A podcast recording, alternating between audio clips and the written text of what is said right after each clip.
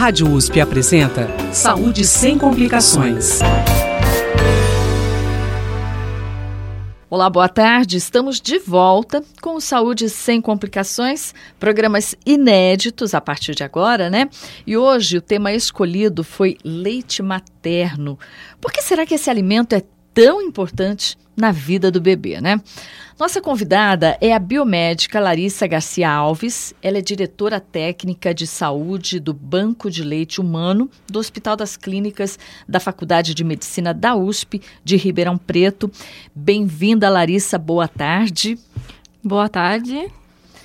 Larissa, é uma pergunta quase que óbvia, né? Por que o leite materno é tão importante? Bom, o leite materno, ele possui mais de 250 constituintes e todos esses elementos são essenciais para o crescimento da criança.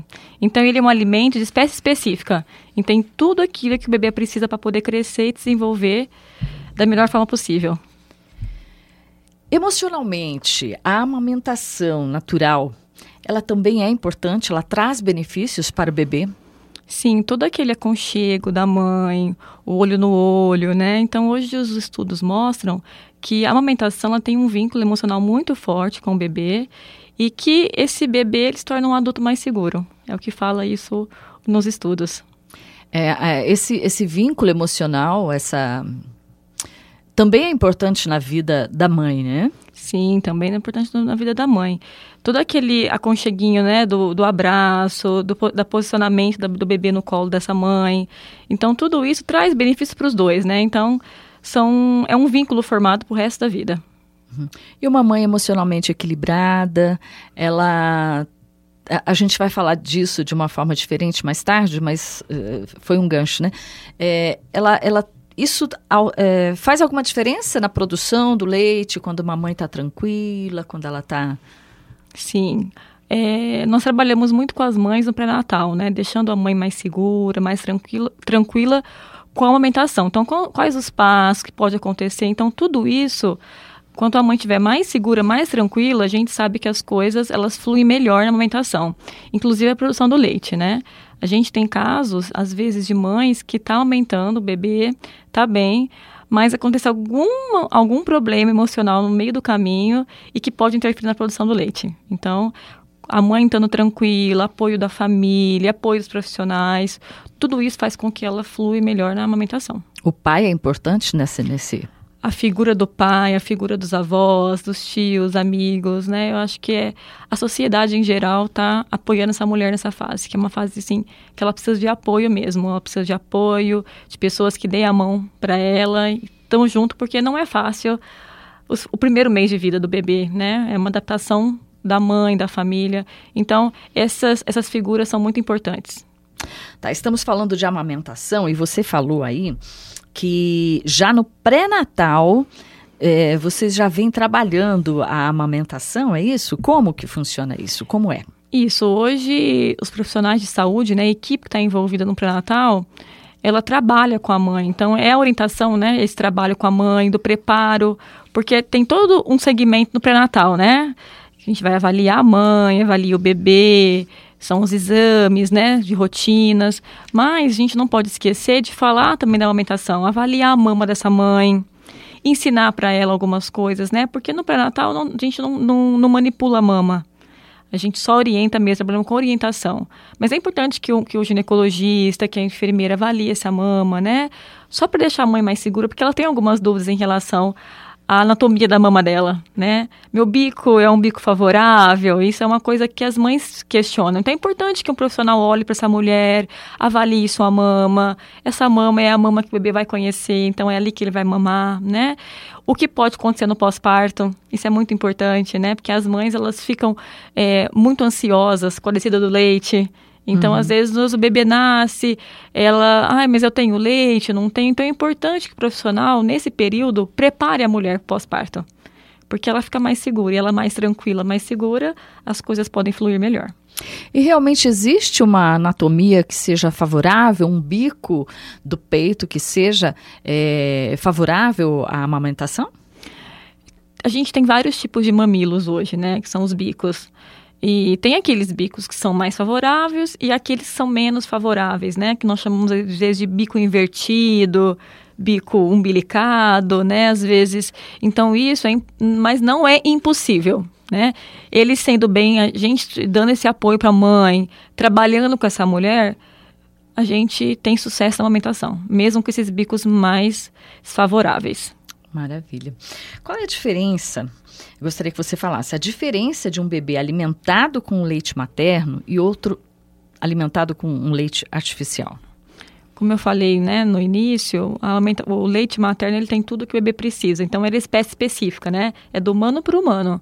Então, o bebê tem uma melhor digestão, ele tem uma melhor é, proteção no trato intestinal dessa criança. Né? Então, por isso que os bebês que são alimentados com leite materno, ele tem menos chance de ter alguma infecção nessa fase do primeiro ano de vida, né? E a, o leite artificial, ele é um leite que, que, ele é uma proteína diferente, né? Que a gente chama de proteína heteróloga. Uhum. Então, ela, a origem dela é do leite de vaca. Então, o bebê que é alimentado com o leite artificial, ele pode desenvolver algumas alergias e algumas intolerâncias. É, a gente também ouve muito, né, essa expressão que o leite materno é como ele funciona como uma vacina para o bebê, né? Sim, porque ele tem esses fatores, tem esses fatores também de proteção. Então, nós temos anticorpos, nós temos substâncias que fazem toda a proteção do, tato, do trato gastrointestinal, que é produzido por bactérias que estão né, nesse leite, né? Tem as bactérias boas, né? Uhum. Então, as bactérias produzem algumas substâncias que também ajudam a proteger. Então, é sempre falado que o bebê amamentado no peito, ele tem menos risco de pneumonia, de, das infecções no geral, que são as otites, pneumonias, diarreias, né? Então, é, o leite tem tudo isso. Né? Hoje também os estudos mostram que a criança amamentada ao peito, ela tem menos chance também de ser uma criança obesa, da diabetes, é, também a parte de câncer na infância. Então, a gente hoje, a gente ficaria falando o dia inteiro sobre todos os benefícios que o leite materno tem e todas as chances de uma criança ter uma doença na fase infantil, até na fase adulta, né? Porque o, o, leite materno, ele não é uma proteção só no primeiro ano, nos primeiros dois anos de vida da criança, que é o período que geralmente ela é amamentada, mas sim é uma coisa que fica pro resto da vida. Então, mas pode ser um adulto vida. que vai ter menos doenças cardiovasculares, que são, né, onde está ligado o colesterol, diabetes, é, os cânceres, como nós falamos, câncer infantil, principalmente os linfomas. Então, a gente hoje trabalha com isso, acredita nisso, de todos os, os, os benefícios que tem, todas as comprovações que tem hoje, né? Então, a mãe que amamenta, ela está passando para o seu filho resistência a todas essas doenças. Todas essas doenças. Não que seja impossível, né? Uhum. Mas o bebê adquire uma maior resistência. Sim, às vezes tem até relatos, né, de os bebês, é, às vezes ele, ele bebê fica doente, né? Caso acabe pegando uma gripe, um resfriado, mas é diferente, assim. É, às vezes é uma coisa mais leve, entendeu? Uhum. Do que um bebê que não é amamentado. É, Larissa, eu gostaria que você falasse o que faz com que algumas mulheres produzam mais leite uhum. e outras menos uhum. leite. E algumas até nem tenham leite, né? É, geralmente assim, é uma porcentagem bem pequena, né? Aquelas mães que, às vezes, por, pela fisiologia mesmo do, do seu corpo, não produza leite. A maioria das mães, a produção é normal. O que pode acontecer, às vezes, são é aquilo que a gente estava falando um pouquinho antes do pós-parto, né? Então, é, às vezes a, a, mãe fica um período sem amamentar. Então, o bebê nasce, eles separam a mãe do bebê. Então, quanto mais rápido for o estímulo da sucção, mais rápido vai ser descida esse leite. Então, hum. a gente, é, a, a, mãe está com seu bebezinho, hoje a gente trabalha muito com alojamento conjunto. O bebê nasce, ele fica ao lado da mãe o tempo todo.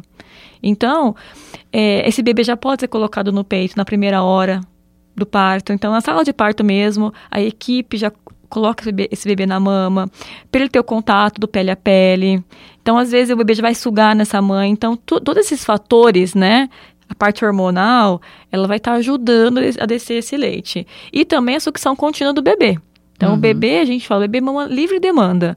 Então, o bebê pede ele vai mamando e a, e a produção do leite vai produzindo, né? Então, nós vamos ter o leite produzindo.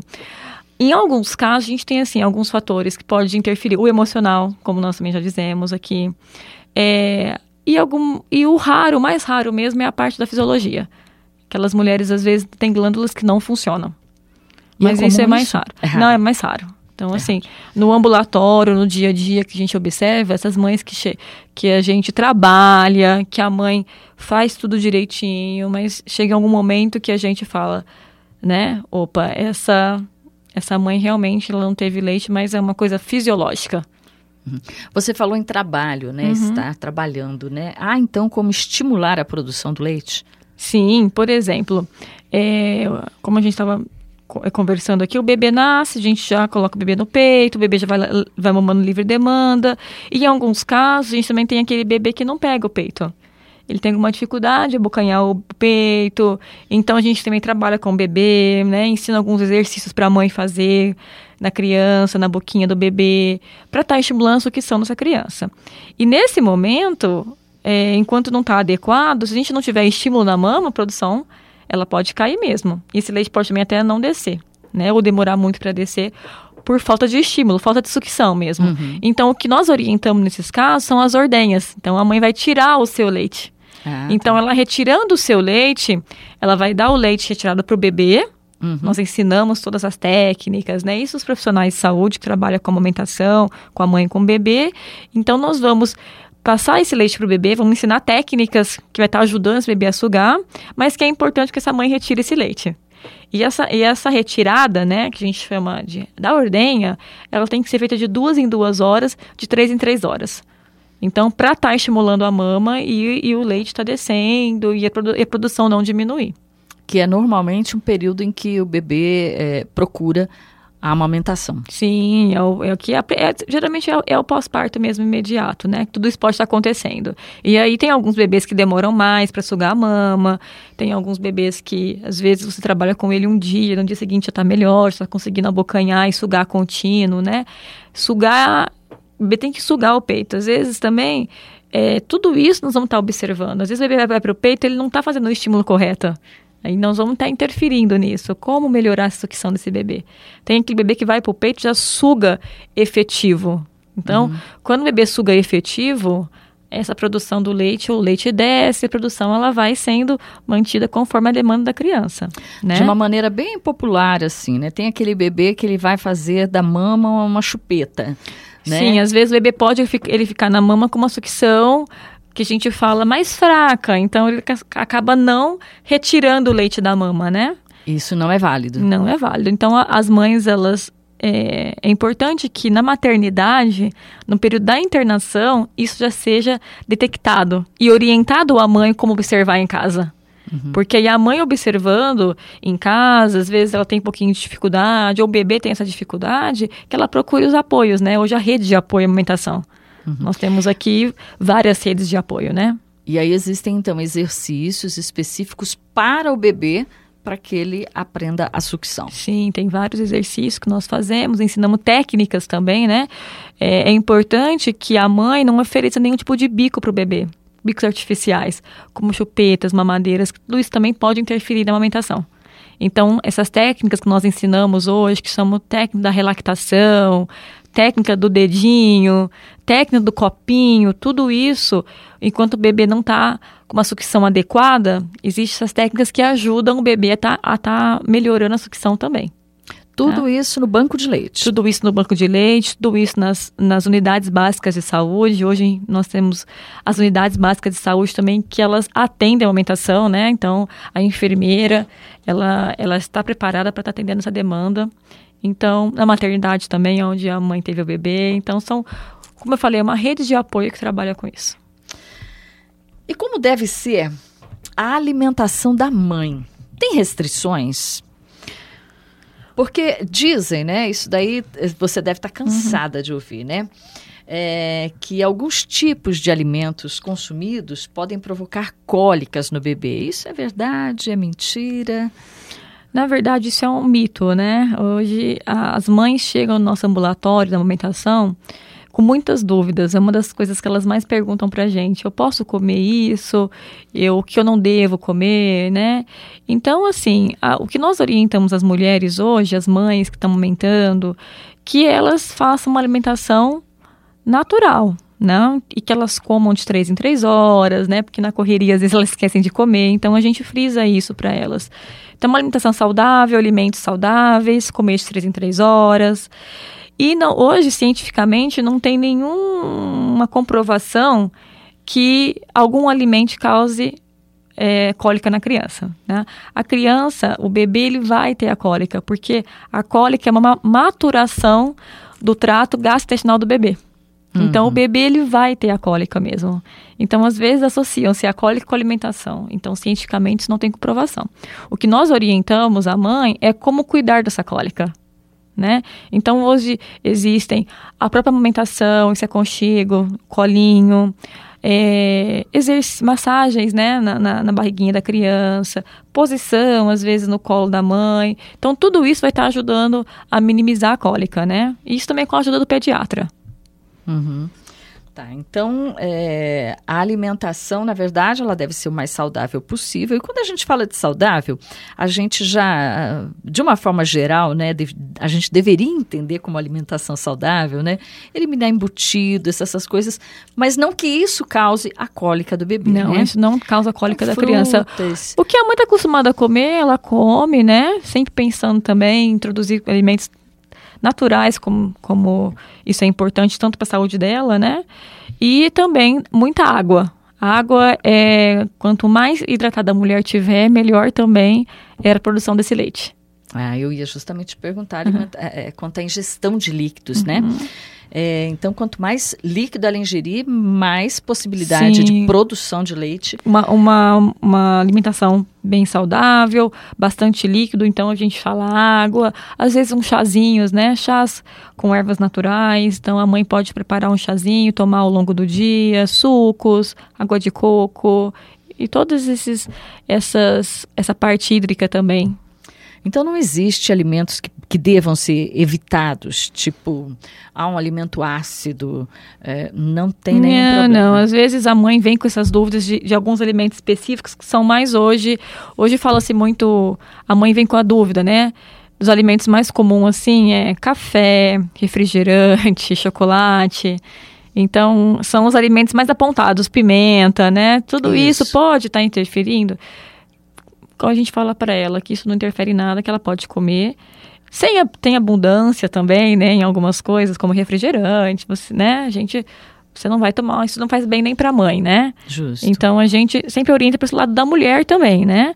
Mas se ela tiver vontade de comer o chocolate, de tomar um refrigerante, que ela pode tomar, comer, tomar isso. Até porque às vezes a mãe faz várias restrições e se ela fica também chateada por uhum. não comer tal coisa, entendeu? Isso pode ter interferido na alimentação.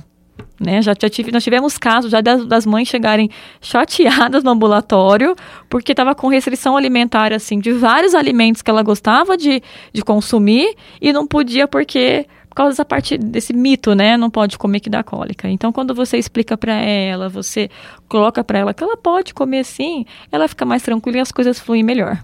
Tá. Agora, então, é, é mudando um pouquinho o foco com relação a, ao, ao, que se consome, né? Uhum. O que, que realmente faz diferença? O que pode ser passado para o bebê através do leite? Que deve ser olhado com maior uhum. cuidado. Uhum. O que hoje nós é, orientamos bem as mães, né? Isso é muito discutido também. É o álcool. Então, o álcool ele tem uma ele não tem uma barreira, né? Ele passa realmente pro, pro leite e isso pode chegar à criança. Então tem todos os malefícios do álcool e as drogas, né? As drogas também. Então, cigarro. Então, isso a gente orienta a mãe a não fazer uso. E quando a gente fala de drogas, de é, a gente pode colocar aí também alguns medicamentos que exigem uma atenção especial uhum. e que tem que ser discutido, né? uhum. né? É, na verdade, hoje nós temos uma referência que temos um manual do Ministério da Saúde, que nesse manual ele contempla todas as medicações, drogas, é, cosméticos também, que é uma dúvida das mulheres hoje, né? É, as escovas progressivas, Sim. né? Tratamentos, tinturas. Então, esse manual ele direciona o profissional é, o que usar e o que não usar, o que é compatível e o que não é compatível. Né? Então, a maioria das medicações hoje, elas são compatíveis com a aumentação, não tem problema nenhum, tá? Uhum. Mas caso a mãe tenha dúvida, isso é importante que ela procure um profissional de saúde que deixe claro para ela, porque ela fica mais segura, né? Uhum. E tem algumas medicações de uso criterioso e não compatíveis que o próprio médico que for indicar a medicação já vai falar para a mãe sobre a aumentação, que é o que hoje os profissionais vêm trabalhando, né? Certo. Então, sempre que houver qualquer tipo de medicação, é bom discutir com o médico, né? Discutir com o médico, sempre com o médico, profissional de saúde, que ele vai estar tá orientando sobre os benefícios, os malefícios, né? Vai ser aquelas medicações de uso criterioso, então vamos balancear os benefícios, os riscos. Isso tem que trabalhar com a equipe médica mesmo, né? E frisando do uso das drogas também, né? Então, tanto também para doação de leite, tudo isso também é abordado, né? Hoje, no pré-natal, isso é abordado. Então, é muito falado sobre as drogas, sobre é, o álcool, né? Do uso, do malefício que tem para o ser humano e que isso também pode atingir o bebezinho ali indefeso. Tá certo. Então, mamães, é isso, né? O que pode realmente interferir, passar para o seu bebê através do leite. O álcool, eh, drogas como cigarro e outras drogas aí, né? É, e medicamentos, alguns que devem ser, obviamente, conversados com, com, o profissional que, que atende você, mamãe, né? É, Larissa, algumas mulheres sofrem com a ausência do leite nas primeiras horas, como a gente já falou, né? Por que, que algumas têm é, o leite rapidamente, né, e, e, e, outras não, né? Elas, o leite desce mais rápido uhum. para umas, para outras não. É, uma das coisas também que, que, que, igual nós conversamos, né, anteriormente, o estímulo é importante. Então, aquele bebê que ele já vai para pro, a sala de parto, que já é colocado no peito da mãe, que já é estimulado nas primeiras horas, tudo isso faz com que o leite desça mais rápido, tá? O tipo de parto também influencia. Então, às vezes, a mãe que tem parto normal, a tendência é que o leite desça mais rápido que a mãe que tem o parto cesárea. Olha, né? Isso então, isso. É, mas o leite, a mulher ela já vai ter a presença do colostro, né? Que o colostro, é, muitas mães ficam em dúvida, mas o colostro já é o leite? O colostro, ele é leite. O colostro, ele é chamado de colostro porque ele tem uma quantidade maior de anticorpos ali, né? Para o bebê dela. Então, a mãe, ela já tem a ausência de, de, desse colostro, a presença, na verdade, desse colostro, né? E a gente, o leite, ele vai descer do terceiro ao quinto dia após parto. Então, o que é importante nessas primeiras horas de vida da criança? Que ela sugue. Estimular. Que ela tem que estimular. Então, que o bebê vai para o peito da mãe, que o bebê sugue. E aquele bebê que tenha dificuldade, que um profissional dê apoio para essa mulher. Fazendo as ordenhas, tirando esse leite, passando para o bebê, até que as coisas estejam estabelecidas. Tem mulheres que dizem: meu leite é fraco. Isso existe? Não existe leite fraco. É, isso daí também é muito cultural hoje as pessoas perguntarem, questionarem sobre o leite fraco. O que pode acontecer é alguma intercorrência na amamentação, né? Então, como eu falei, às vezes você está com um bebê que está indo para o peito e não sugando o suficiente, é, efetivo. O que, que vai acontecer? Ele não vai retirar o leite que ele precisa. Então, às vezes o bebê não ganha, não ganha peso, mas não porque o leite é fraco, porque tem alguma coisa ali que não está tão estabelecida na amamentação. Uhum. Então a gente tem que estar tá avaliando, ensinando a mulher como fazer, que as coisas vão fluir bem. Então, leite fraco realmente não existe. O leite tem tudo que o bebezinho dela precisa poder crescer e desenvolver. Mães que sofrem com dores no, no na mama, né?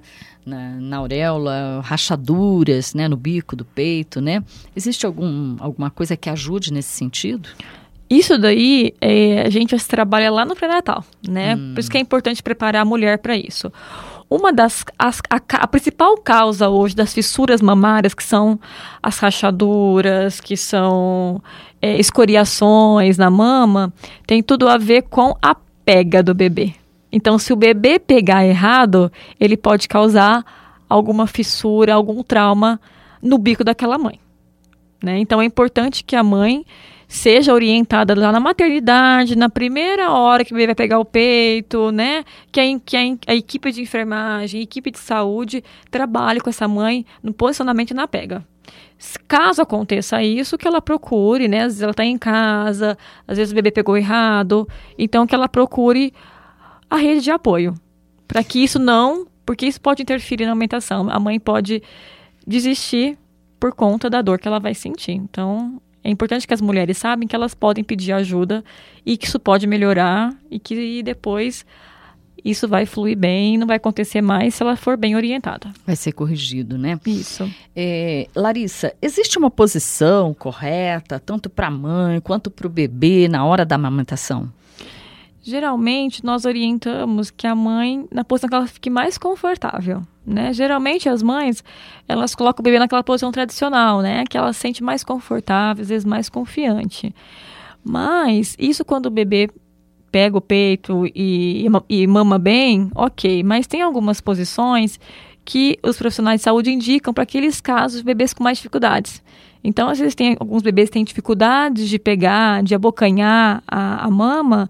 Então, ensinamos algumas posições, que tem a posição invertida, posição de cavalinho, né? Que os profissionais de saúde orientam a mãe a estar tá fazendo para melhorar a pega, mas a mãe ela fica à vontade com a posição que ela quer. Se ela se sentir confortável naquela posição, tá bem, ela e o bebê estão bem, estão felizes, a gente não não mexe com isso, a gente deixa ela bem à vontade.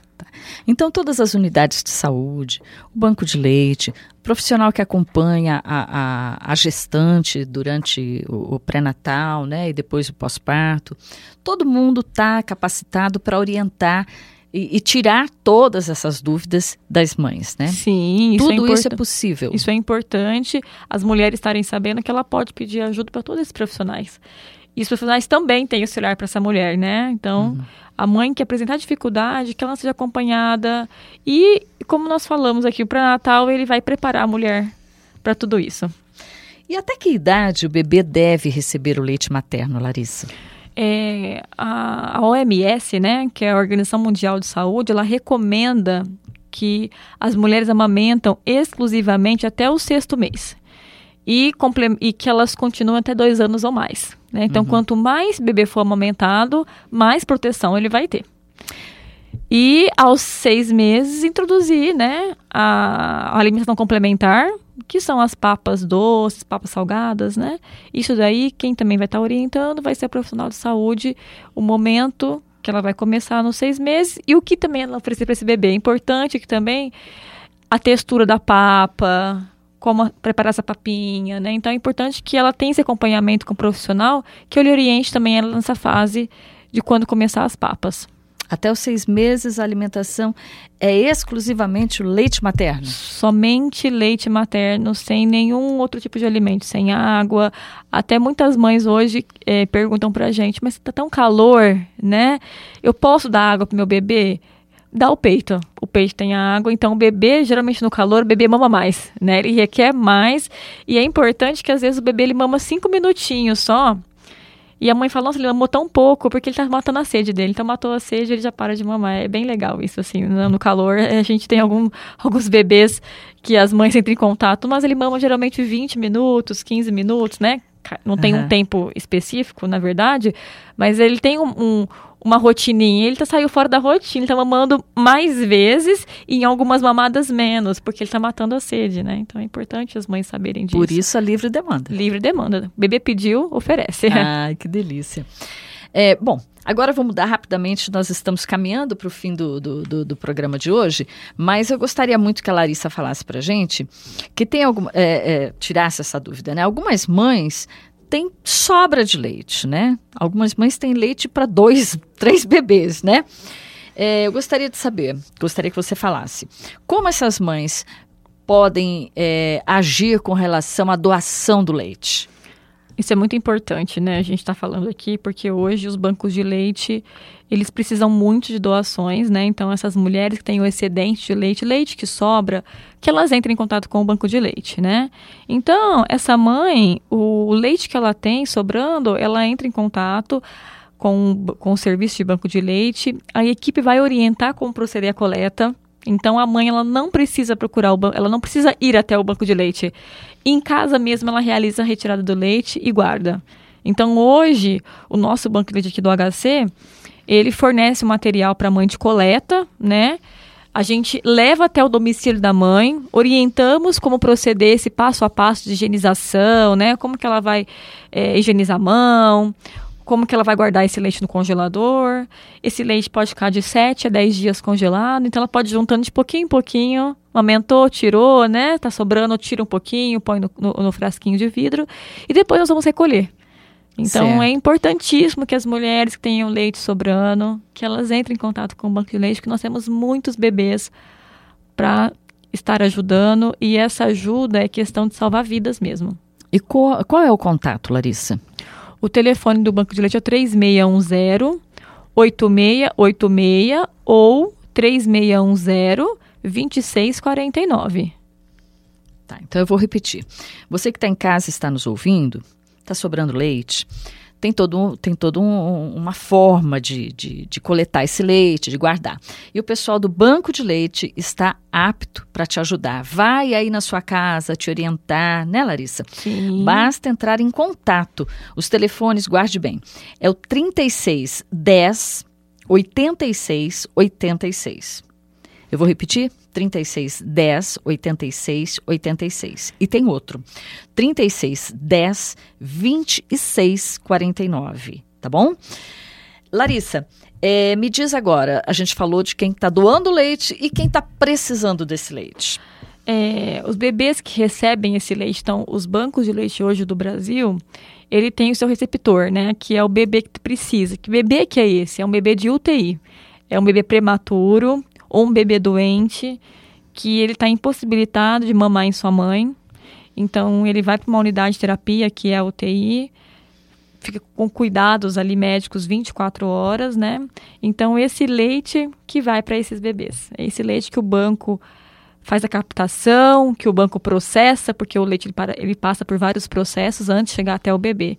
Então, a gente tem bebês ali gravíssimos que dependem desse leite para sobrevivência.